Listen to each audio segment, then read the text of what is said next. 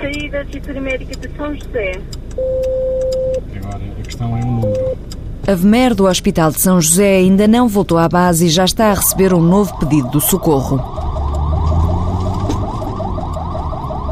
Vítor Freitas é o médico de serviço. Rodrigo Catarino é o enfermeiro que conduz a VMER. E VMER significa Viatura Médica de Emergência e Reanimação. Desta vez, a notícia que esta equipa do INEM vai ter que dar ao familiar da vítima que encontram é a pior possível. Mas o senhor, quando ela quando chegou, Eu estava aqui de barriga para baixo ali. mas ela falou consigo, Não, mexeu-se, respirou. A última vez que a vi. Estava. Era, foi, foi a que horas? A que horas? Era uma e. e um quarto. Foi quando eu estive aqui a dar-lhe o comer e a medicação. Ok. Quer aguardar aí um bocadinho? Ao chegarmos, vamos primeiro de tudo ver se confirma que a senhora está em paragem cardiorrespiratória. Por isso é que pusemos a espada em cima da senhora. Para termos logo noção se está mesmo, se o coração está mesmo parado. E se estiver parado, qual é o ritmo em que está parado. Ah, neste caso, pronto, a senhora já tinha alguns sinais exteriores de quem já tinha falecido há já há algumas horas, não é? Tinha sido vista pela última vez à uma da tarde, com vida, e pronto, já, já tinha alguns sinais exteriores ao nível da pele. Tinha um, um traçado da sistolia, ou seja, o coração não tinha qualquer tipo de atividade elétrica, e depois já tinha as pupilas midriáticas e já não tinha mais nenhum outro sinal de, circulação, nem tinha mais nenhum sinal ainda de vida, não é? já não tinha reflexo de, de laringe profundo, nem mais nada. Pronto. Era uma senhora que, que pelo tempo ao que está a que está falecida já não careceria das nossas intervenções para tentar reanimá-la, porque não queríamos conseguir reanimar esta senhora.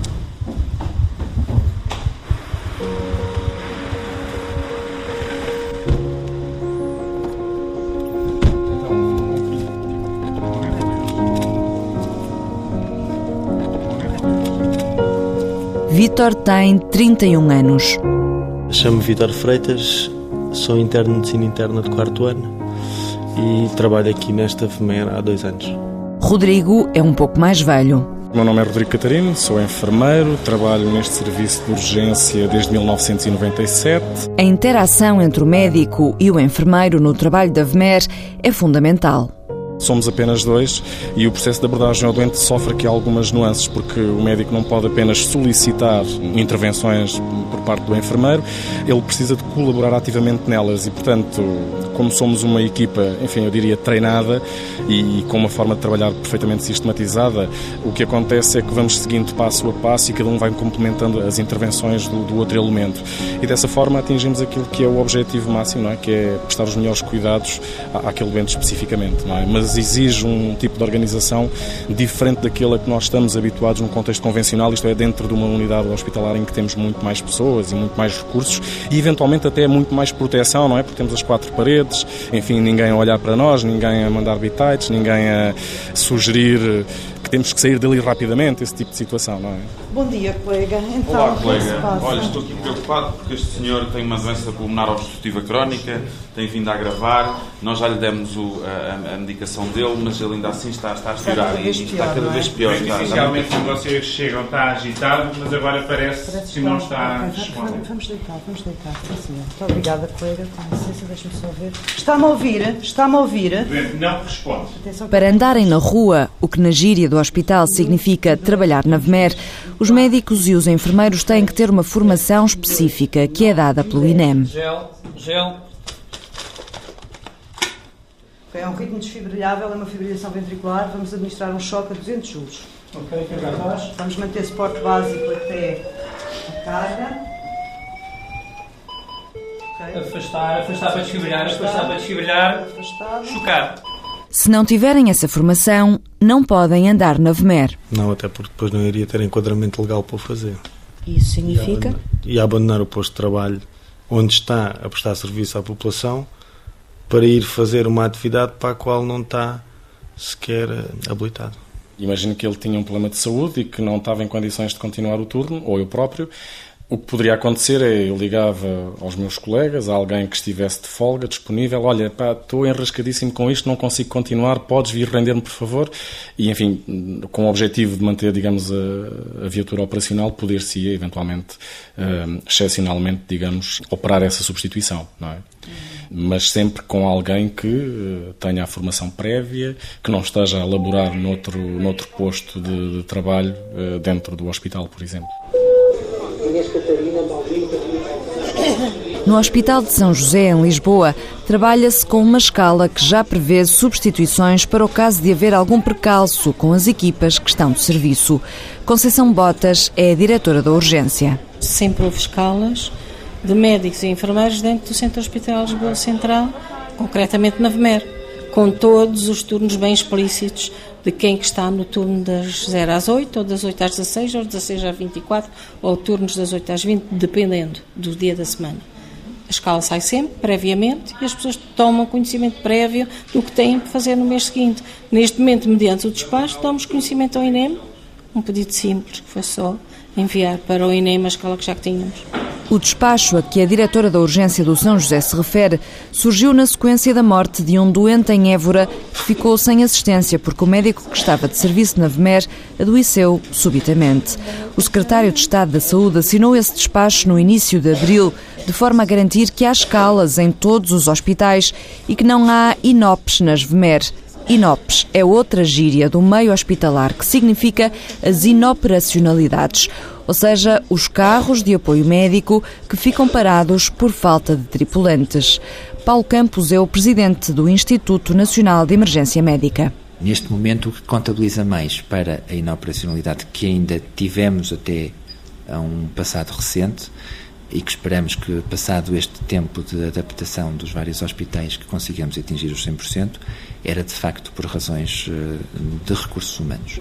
Não por falta de recursos humanos, por eles não existirem, mas por uma gestão de recursos humanos que do antecedente era feita por disponibilidade única dos próprios profissionais, sem haver um compromisso de gestão por parte da gestão hospitalar, que neste momento, em face do último despacho, é vinculativa e, portanto, esperamos que, eh, passado este período de adaptação, esse problema esteja claramente resolvido. Paulo Campos acredita que as escalas que passaram a ser obrigatórias por despacho e pelas quais ficam responsáveis os diretores clínicos vão ajudar a garantir 100% de operacionalidade das viaturas médicas dos 42 hospitais. Neste momento estamos acima dos 96% de operacionalidade. Isto sem contar com os imponderáveis. Temos um terceiro elemento da equipe, que neste momento é o carro e, portanto, um furo num pneu de uma viatura causa também um tempo de inoperacionalidade, que nós rapidamente resolvemos, mas que é preciso resolver também em termos de questões técnicas. Isto só para dizer que a inoperacionalidade não se resume às questões de recursos humanos, é nossa ambição termos 100% de operacionalidade de recursos humanos e o mínimo tempo possível de inoperacionalidade de razões técnicas destas viaturas médicas. Há, no entanto, outra variável a contribuir para as inoperacionalidades da VMER. Alguns médicos queixam-se deste ser um trabalho mal pago e, por isso, nem sempre estão disponíveis para entrarem nas escalas. Em média, por cada hora em VMER, eles recebem entre 20 a 25 euros. O INEM, em conjunto com a tutela, está a preparar uma tabela remuneratória que uniformize o pagamento em todo o país. Neste momento ainda é variável, com quase que diria 42 velocidades diferentes, ou seja, cada hospital tem o seu modo e o seu valor de pagamento e financiamento. Ainda é assim, vamos rapidamente resolver esse problema. O é nosso entendimento é fazer uma proposta que dignifique este trabalho, que é um trabalho digno, é um trabalho diferenciado, é um trabalho de risco, é um trabalho em que o profissional anda na rua e, portanto, não está dentro das paredes do hospital a fazer o seu trabalho. Portanto, é natural que haja uma ambição dos profissionais de serem bem remunerados. Naturalmente que nesta fase do país não podemos uh, ter valores excepcionais, mas uh, vamos trabalhar valores que sejam considerados dignos da remuneração para estes profissionais médicos e enfermeiros. Para além disso, Paulo Campos tem outro objetivo. Uma das coisas que está em cima da mesa é o impacto que isto tem naturalmente para os hospitais.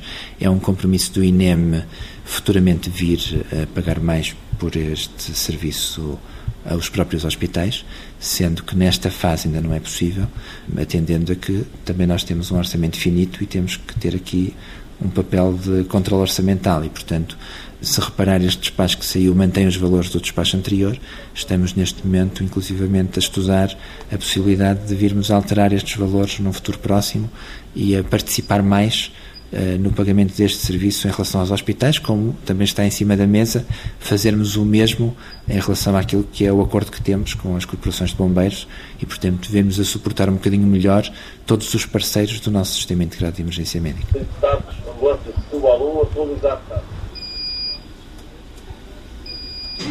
Chamo-me Renato Carvalho, eh, TAE, técnico de ambulância de emergência. Trabalho no grupo 1 desde junho do ano passado. Chamo-me Marisa Chambre, uh, tenho 36 anos, uh, estou no INEM já há alguns anos. Apesar de Marisa ser mais experiente que Renato, hoje é ele o chefe de equipa e é ela que conduz a ambulância. Os papéis vão sendo alternados. Estamos a caminho do cais do Sodré. Houve uma agressão entre dois taxistas. Está um bocadinho nervoso, não está? Estou um bocadinho nervoso. É o suficiente para chegar. É o suficiente para chegar. No dedo, sim. Aqui tem que ir ao hospital levar uns pobres. Não tem que ir ao hospital. Necessita de... Eu já tiro, eu já tiro, está bem? Necessita de. Marisa avança para os primeiros socorros à vítima. Renato vai tratando da parte mais burocrática que tem a ver com o preenchimento da papelada. Nenhum deles é médico nem enfermeiro. Na ambulância nunca anda médico nem enfermeiro. Essa dupla está reservada às VMER. Na ambulância trabalham profissionais que têm a formação do INEM de TAE, técnicos de ambulância de emergência. Neste momento estamos a preencher a ficha da, da pessoa socorrida. Diz que foi vítima de agressão através de uma chave de rodas. Apresenta duas feridas, eh, uma ao nível do parietal direito e uma ao nível temporal esquerdo. Eh, ambas precisam de sutura, por isso vai ao hospital, neste caso São José, para, para ser visto pelo, pelo médico. De referir que apresenta-se ansioso, de resto, ao nível dos parâmetros vitais, perfeitamente normal, como podemos verificar. Ligeiramente nervoso, também conseguimos ver através do, da frequência cardíaca e da pressão arterial, está ligeiramente uh, hipertenso, mas nada de, de, nada de grave.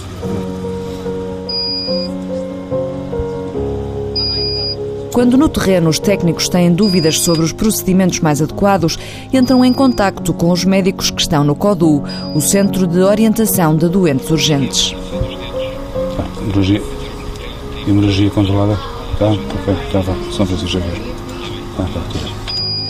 Chamo Francisco Marcão, tenho 56 anos, sou médico no CODU desde há 27 anos quase. Estou desde o início do CODU 15 de fevereiro. Bom dia, fala Francisco Marcão. Isso é um apoio do tá? Há de chegar assim. Vila Franca está em casa. Vila Franca está disponível. Estou sim, boa tarde. Ligam quando têm dúvidas. Ou para aquilo que for, não é aquilo que encontram. Uh, ou quando o doente é um doente grave e precisam de, de, de um outro apoio diferenciado. Ou quando precisam saber qual é, é o destino para o doente. Concretamente, qual é o hospital para onde tem que levar o doente. São esses os critérios de que levam a que eles liguem para cá, grosso modo em todas as situações em que o doente não quer ser transportado, recusa ser transportado, também tem que ligar para cá para que seja validada essa recusa de transporte do doente. Aqui no CODU vive-se uma agitação calma. Os telefones não param de tocar, mas os operadores mantêm um tom de voz sereno e tentam transmitir confiança a quem liga 112. Agência Médica, boa tarde. Fala a Mónica. Está, boa tarde. A minha senhora, qual é a morada? Rua dos Brasileiros. Rua dos? Brasileiros. Qual é? A minha senhora, a freguesia de onde está a ligar? A morada é sempre a primeira coisa que nós tentamos tirar, sendo que há certas situações em que não se consegue tirar a morada porque as pessoas são muito ansiosas ou uma situação mais complicada e as pessoas precisam de dizer o que é que está a passar e então só depois é que nos dão morada. Não é o correto, mas às vezes é o que tem que ser. Primeiro tudo, morada, definimos a situação que se passa para que depois o nosso tetracósio nos ajude, nos abra as perguntas que a gente tem que fazer, que são necessárias, idade, como é que está, tudo mais, podemos ajudar até a chegada de socorro e definirmos eventualmente ambulância, ambulância mais viatura médica, só moto ou algo mais, depois também só depende do médico. Minha senhora, o que é que se passa? Que idade é que a senhora tem? 31. 31. Nível de pele, ela tem a pele roxa. Acha que ela está pior nestes últimos 10 minutos? Se eu perceber que a pessoa uh, do outro lado, que está a ser os meus olhos, porque no fundo o contactante é os nossos olhos, se eu perceber que ele está a ajudar através de não mexa, ponha um pano limpo em cima da ferida, ou no caso de uma convulsão, coloca a criança dentro da água mora ou numa banheira, fica mais fácil. Esta senhora fica uh, sentada, de preferência, em repouso absoluto, sem falar para não ficar pior, está bem? Sim, está, no, está sentada. Pronto, é aguardar a chegada do socorro. Obrigada e boa tarde, okay, com tá licença. Bom, tá, tá, tá. Adeus. Chamo-me Mónica Gomes, tenho 37 anos, estou no INEMA há 10. É um trabalho que a gente só pode fazer se gostar. Estar aqui por estar, estar aqui por ter um emprego é impossível devido ao nível de stress que a gente aqui tem dentro. Durante o período de formação, os operadores também adquirem ferramentas comportamentais.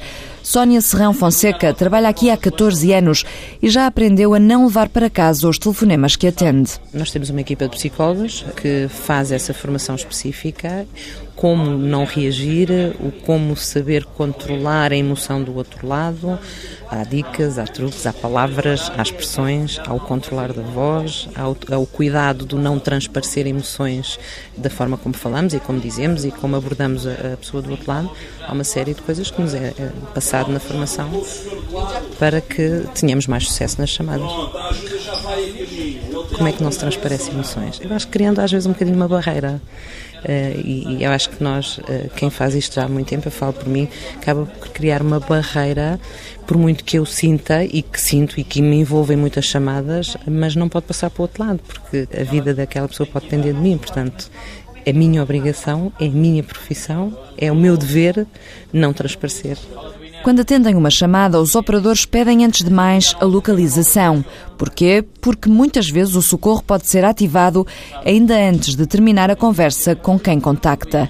Se quem liga conseguir estar calmo para responder às perguntas encadeadas numa sequência pré-estabelecida, o processo conclui-se de forma mais rápida. É fundamental que as pessoas tenham essa calma. Por vezes as pessoas não têm a noção de que o estarem a falar com o operador não impede o envio da ambulância ou de uma viatura médica, porque muitas das vezes há situações em que o operador permanece com a pessoa que está a fazer a chamada até à chegada dos meios de socorro. Portanto, a colaboração por parte de quem faz a chamada é fundamental, até para que a triagem seja o mais breve possível e quanto maior for a colaboração, menos tempo terá a chamada e para se conseguir determinar efetivamente o tipo de meios a enviar ao local que pode fazer toda a diferença. É um sistema que, de acordo com aquilo que está publicado na literatura internacional, é um sistema bom. É um sistema, diz o presidente do INEM, que muitas vezes peca por excesso, ou seja, envia meios quando nem sempre há absoluta necessidade deles podemos dizer que os excessos que comete são quase excessos de zelo.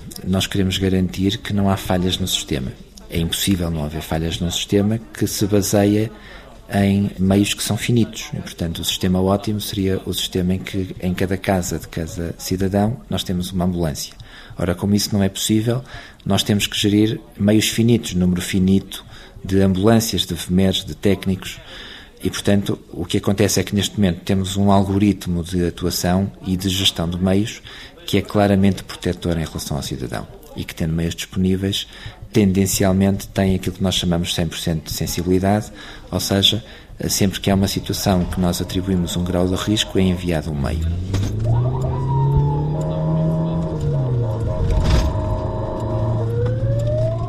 Rodrigo Catarino e Vitor Freitas, o enfermeiro e o médico da VMER, estão a sair para socorrer uma mulher perto dos 50 anos numa situação de dispneia.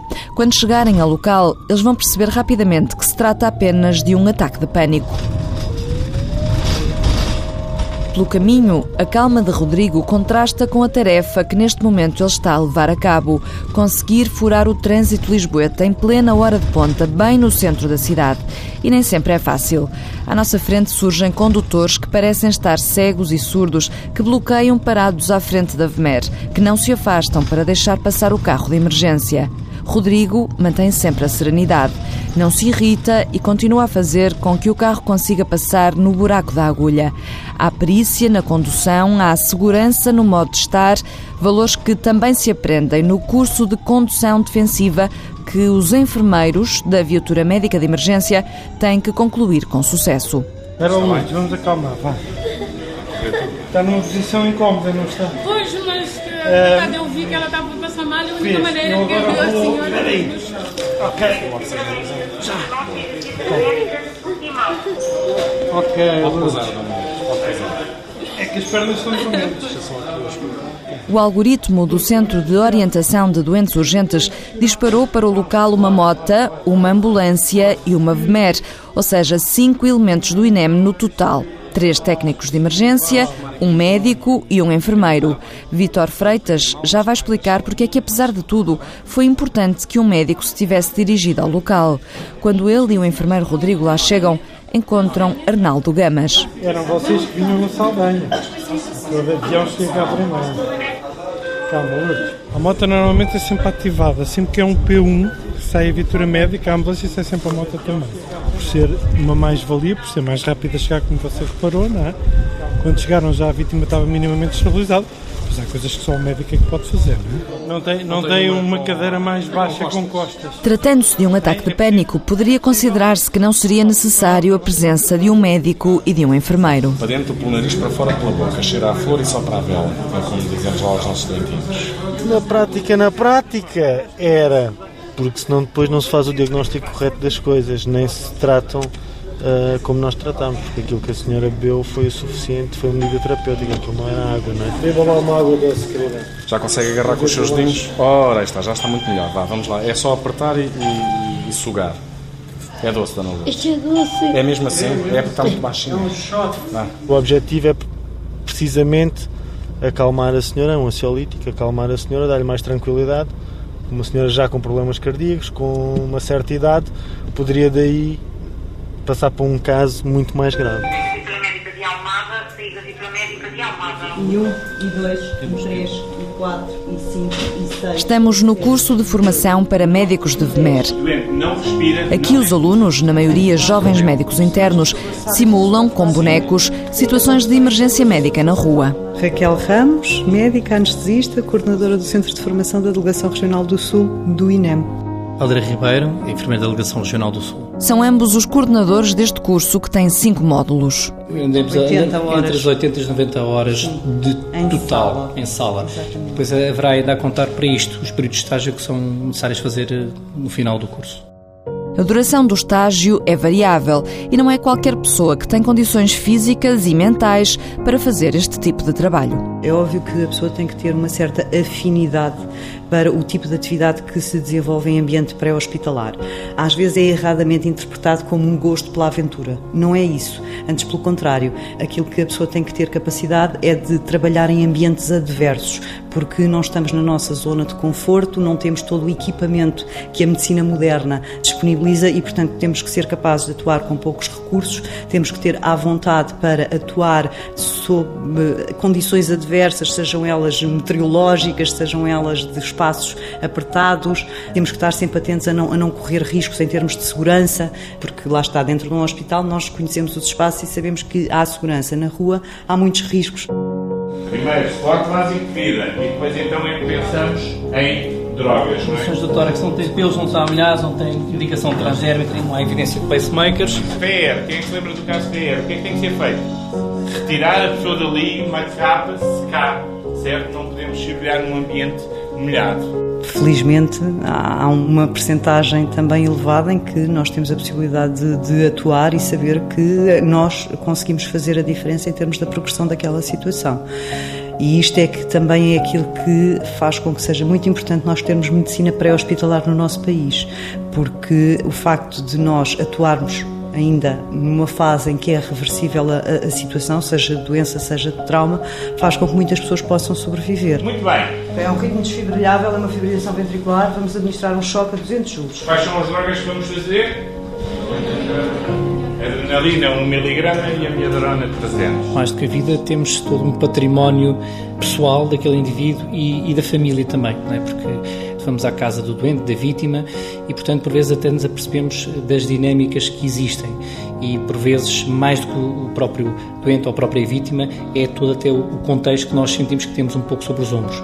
E na maior parte das vezes nós temos essa noção, mas mais uma vez lhe digo, a nossa capacidade de análise e em alguns momentos de abstração é sermos objetivos e priorizarmos para aquilo que estamos lá, que é para estabilizar o doente e por vezes essas questões um pouco mais, digamos assim, emotivas ou de algum caráter de desgaste, nós como que não nos isolamos, mas balizamos e sabemos até onde podemos ir e defendemos um pouco dessa forma.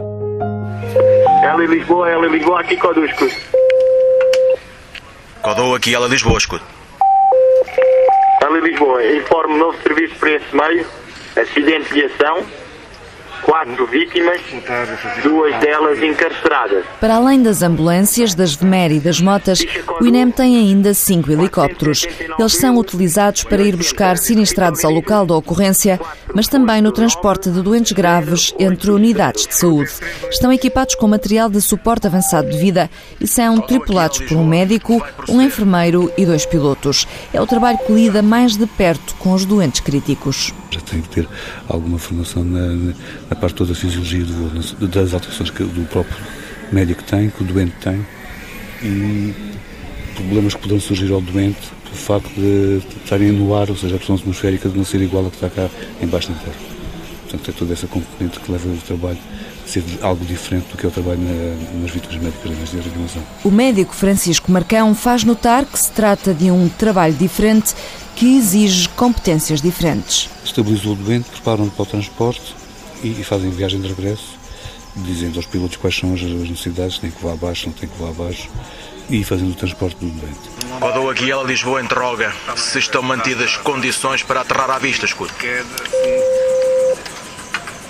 Excepto dois, os outros são helicópteros mais ou menos pequenos em que permitem fazer muito pouco de, de, de gestos e dados durante o voo. Portanto, o dente tem que vir já muito mais estabilizado antes de iniciar o voo, o que não acontece depois nos helicópteros bastilhados com o Ministério da Administração Interna, com a Proteção Civil. São helicópteros grandes e que não espaço para se trabalhar lá mesmo durante o voo. Paralelamente, para além de toda esta atividade médica, há toda uma parte logística de comunicações que passa por nos informarem a nós aqui no CODU a que horas vão aterrar Seja no helicóptero, nos carros, na ambulância ou na central telefónica, todos eles trabalham com uma palavra a palpitar na conversa: paixão. Dois dias antes de ter tomado posse como presidente do INEM, Paulo Campos esteve ao serviço na VMER do Hospital de Gaia, onde trabalhava. Dedicou-se à medicina interna e depois especializou-se no terreno em medicina de emergência. Se falar com a maior parte dos nossos profissionais, ainda que nesta fase do país, alguns, eh, e porque o país está a passar a crise que, que, está, todos eles vivem apaixonados por isto e gostam do que fazem. Todos eles têm as suas nódoas negras porque crescemos na emergência médica e temos alguns eventos que nos marcam, todos nós, e todos nós temos a remuneração de chegarmos a casa à noite com vidas salvas e com um sorriso de uma criança que se tratou naquele dia. Paulo Campos guardou algumas nódoas negras, tal como o enfermeiro Helder Ribeiro. Recordo-me aqui de uma situação muito complexa do ponto de vista emocional, que é uma situação de uma barragem cardiorrespiratória de uma criança de meses, em que a mãe se apercebeu, como é óbvio, quando nos chamou, a criança já estava parada há bastante tempo, já inclusive estava fria, e que a mãe se apercebe e agarra no filho ao colo e, com o filho morto no colo, canta-lhe canções de Ibalá para o adormecer.